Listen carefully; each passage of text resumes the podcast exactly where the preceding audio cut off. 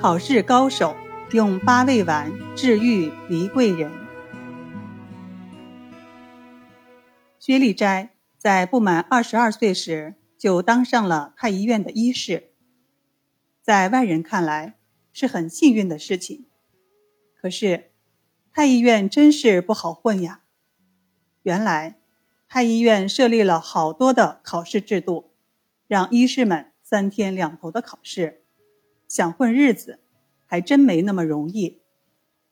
这里有必要把明朝的太医院先给各位介绍一下，免得大家听了发晕。我们一般把在太医院里工作的医生叫做御医，实际上这里面等级很多，官儿最大的叫院士，就是院长，一般只有一个人。下面的副院长叫院判，一般。有两个人，在下面的叫御医，在永乐年间设四人，后增至十八人。再往下叫吏目，设一人，后来增至十人。再往下设医官、医生、医士若干。可见当时的医士是太医院里级别最低的医生了，也就相当于。现在医院里的实习生，太医院的考试基本上是每个季度一次，然后是三年一大考，其中成绩优秀的就往上提拔。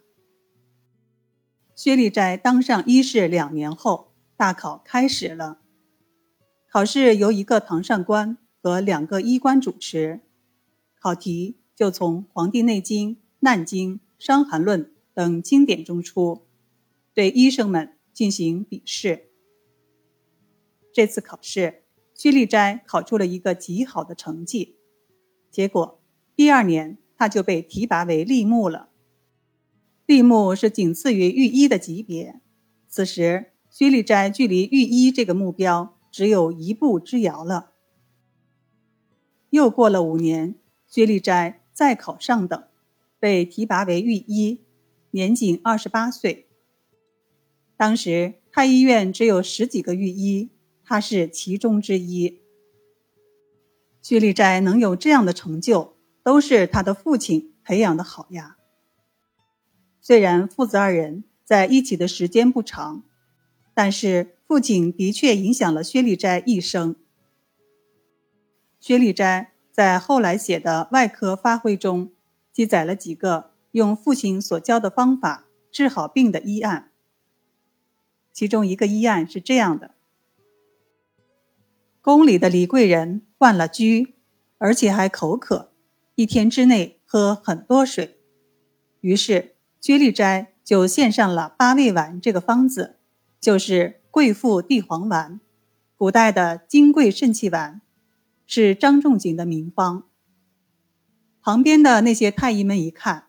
哈哈大笑说：“薛老弟，这个方子如果能够止渴，那我们从此就不再干医生这行了。那这帮医生用什么治疗呢？用木瓜、乌梅、人参、茯苓等生津的药物，结果很糟糕。李贵人越喝这些药越渴，一点效果都没有。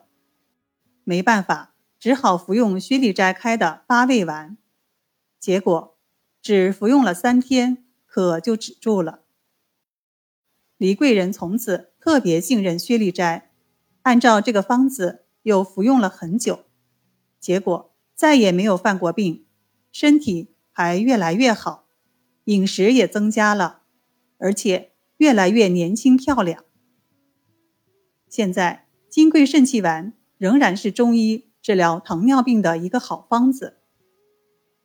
薛立斋在记录这个医案时说：“我小时候听父亲说，有个士大夫患了消渴病，请来的医生都用生津止渴的药物给他治疗，他服用了几年都没有效果。倒是有位名医用了张仲景的八味丸，不到半年，他的病就治好了。可见薛立斋很小的时候就在父亲的身边。耳濡目染，学到了很多东西。的确是一个学医的好苗子呀。